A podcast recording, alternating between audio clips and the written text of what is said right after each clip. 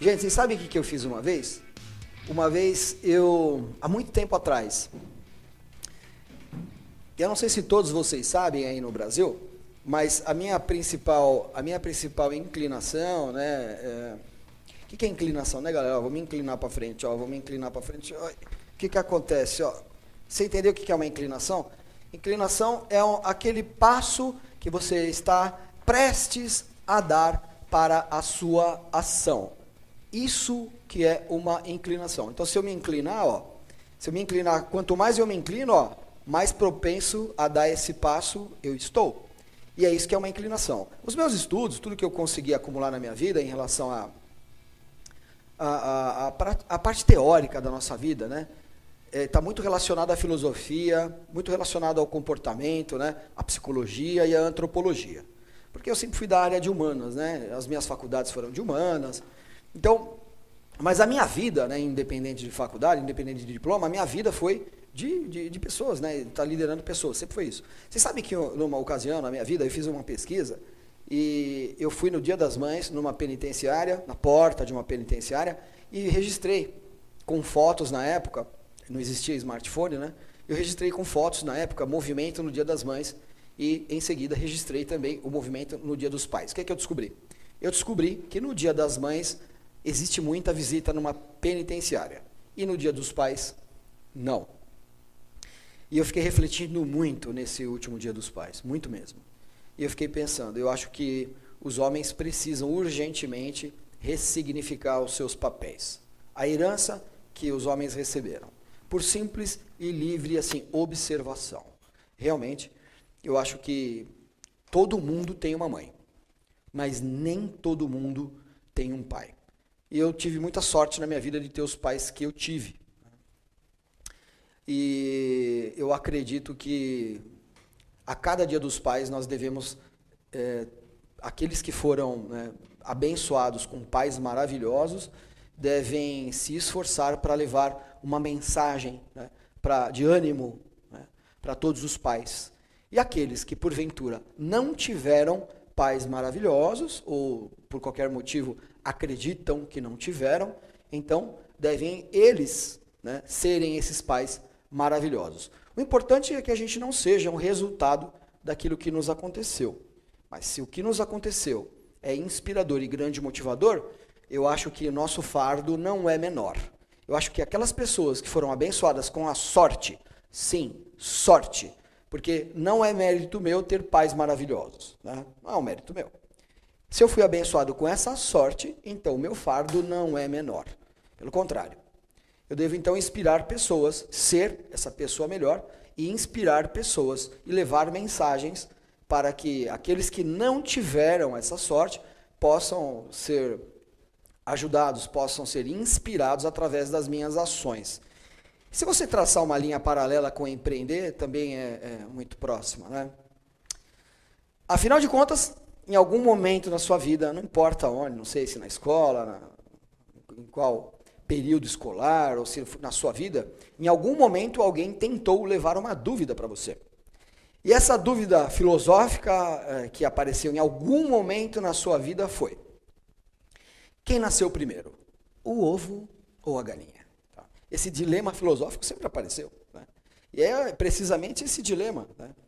É, é, é, quem nasceu primeiro? Né? O ovo ou a galinha? Como eu tomo atitudes no empreendedorismo? Ora, é, empreender é, é saber responder esse princípio filosófico.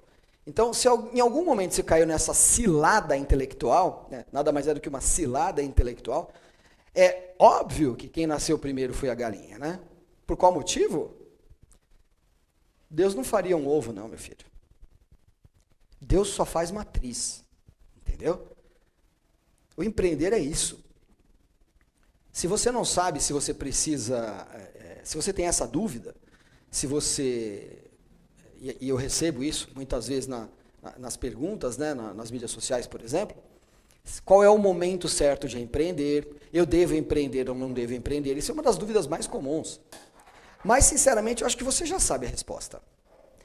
Veja, é, eu sou um seguidor de Paulo na Bíblia. Lá em, por volta do capítulo 13, 14, é, Paulo fala, né? Tudo aquilo que não provém de fé é pecado. Ele está tentando dizer o que para você? Qualquer coisa que você vá fazer, faça com muita fé. É isso. Porque veja, se já está dentro de você empreender, então é, você já sabe a resposta.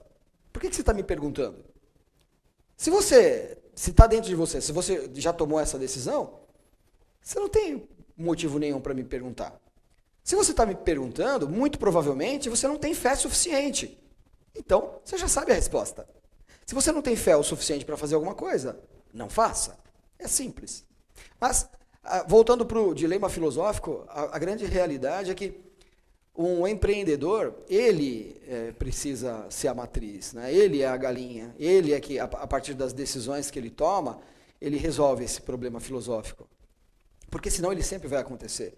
Devo aumentar um funcionário a mais? Devo aumentar o meu quadro de funcionários para crescer? Ou tenho que crescer para aumentar o meu quadro de funcionários? Devo comprar mais produtos para aumentar as minhas vendas? Ou tenho que aumentar as minhas vendas para comprar produtos? Esse dilema ele vai acontecer o tempo todo com o empreendedor.